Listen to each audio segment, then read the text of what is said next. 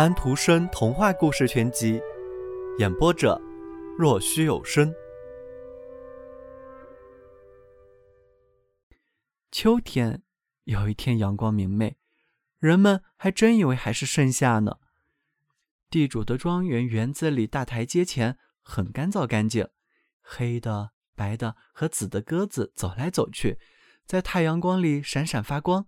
老鸽子母亲大声咕咕哼着。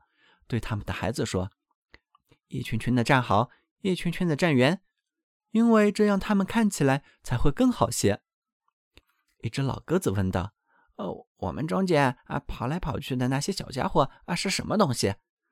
他的眼珠里有红有绿。小灰家伙啊，小灰家伙，他喊道：“那是麻雀，呃，顶和善的东西。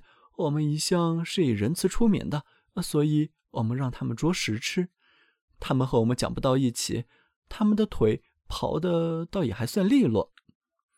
是的，他们刨着，用左腿刨三下。不过他们也叽叽的叫着，于是他们便互相认出来了，是那所被烧的房子那边的三只麻雀。麻雀说道：“这真叫是饱餐一顿。”鸽子一伙自己围着走来走去，十分得意，有他们自己的想法。一只麻雀对另外一只说道：“你看见那只挺胸昂首的鸽子吗？你再瞧那只母鸽子，看它吞豌豆的那个样子，它吃的太多了。它尽捡好的吃，啊咕咕！哎，你瞧它的冠秃成什么样子？你看见那只可爱可是脾气大的鸽子了吗？咕咕！它们的眼睛都因为生气而变红了。”一群群的站好，啊，小灰家伙，啊，小灰家伙，啊，呜呜呜！他们不停的嘟囔着，还要这样不停的嘟囔一千年。麻雀吃的很不错，听的也很不错，他们甚至也排了一下队，可是很不成样子。他们吃的饱饱的，于是他们便离开了鸽子，在自己之间谈了谈对他们的看法，一蹦一蹦的跳到园子的里栏下面，通往花市的门开着。有一只麻雀便跳到门阶上，它吃得很饱，因此胆子也就壮了起来。他说道：“鸡，我敢。”另外一只说道：“鸡，我也敢，还多点于是他便蹦进了屋子里面，里面没有人。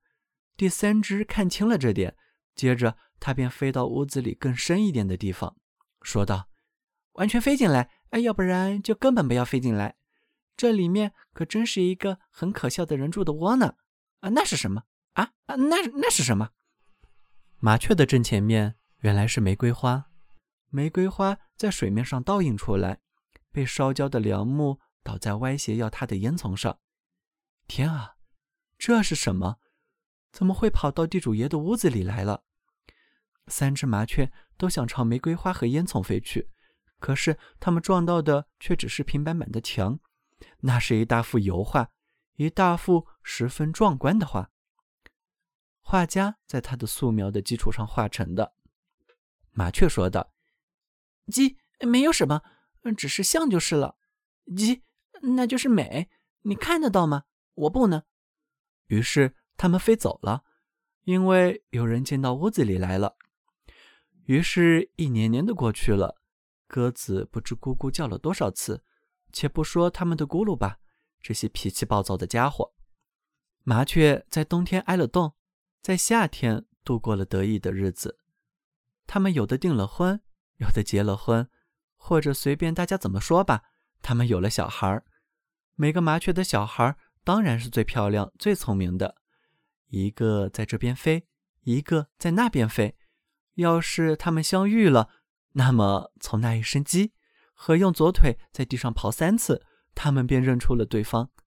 最老的一只，它现在已经很老了，它没有窝，也没有孩子，它很想有机会去一个大城市，于是它便飞往哥本哈根。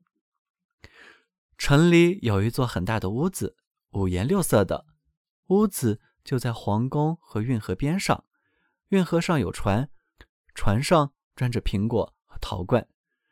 窗户都是下面窄，上面宽。麻雀往窗子里面看，就觉得是在看一朵郁金香一样，颜色各种各样，卷卷曲曲，郁金香的正中央站着些白色的人，是大理石的，有的还是石膏的。不过在麻雀的眼里都是一样的。在屋子的上面有一辆铜车，车前是铜马，胜利之神也是铜的，驾着马车。是曹瓦尔森博物馆。老麻雀小姐说道：“瞧，它多么光亮！瞧它多么光亮！这大约就是美了。鸡，不过它比孔雀可大多了。他还记得小时候，他母亲知道的什么是最美丽的。它径直飞到院子里，那儿也壮观极了。墙上画了棕榈树和树枝，在院子的正中央生长着一大丛盛开花朵的玫瑰。”玫瑰把它那开满花朵的枝子斜伸到一座木上，它飞到那边去，因为那边还有几只麻雀。鸡，左脚刨三下。这种问候的方式，他用了很多年，但是谁也不懂，因为他们几个手足分开后，并不是每天都会见面的。这种问候的方法已经成了一种习惯，但是今天却有两只老的和一只小的麻雀叫了一声。鸡用左脚刨了三下。咦，你好，你好，这是那同一窝的三只老麻雀，还有他们家的一只小麻雀。我们竟能在这里相遇，他们说道：“这个地方很舒服，可是这里可吃的东西却不多，这就是美。”鸡有许多人从摆着那些壮丽的大理石人像的侧室里走了出来。走向里面埋葬了那位雕塑了那些宏伟的大理石雕像的大师的墓。所有来的人都带着高兴欢快的面容站在曹尔瓦斯墓前，还有个别的人抬起了凋落的玫瑰花瓣儿，把它们保存了起来。这些人都是远道而来的，他们来自大英国，来自德国和法国。那位最美丽的夫人摘了一朵玫瑰花，把它放在自己的胸前。麻雀以为玫瑰是这里的主人，整个屋子都为它而建。但是，既然所有的人都看中玫瑰，那么他们也就不愿落在后面。鸡，他们叫着，用自己的尾巴扫了一下地面，用一只眼睛瞅着玫瑰。他们没有望多久，便认出这丛玫瑰是他们的老邻居。的确也是的，在被烧毁的农舍边。画下那朵玫瑰丛的那位画家，那一年底得到许可把它刨起来，后来又把它送给了市长，因为再没有别的玫瑰比它更漂亮了。市长把它种到曹瓦尔森的墓旁，就像一幅绚丽的画一样盛开着，让它的鲜红的芳香的花瓣随着来参观的人带往远方国家作为纪念。麻雀问道。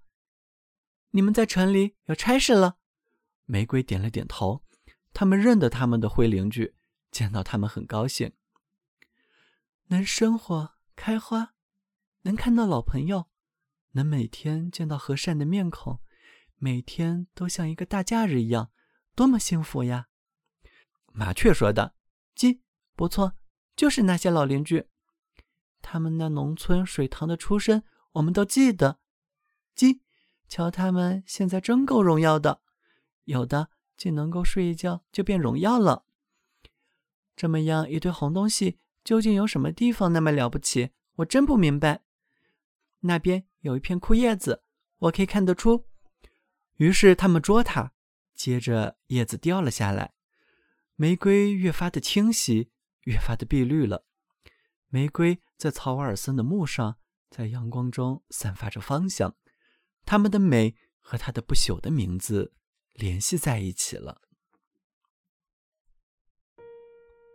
小朋友们，今天的故事已经讲完了，请闭上你们的眼睛吧，晚安。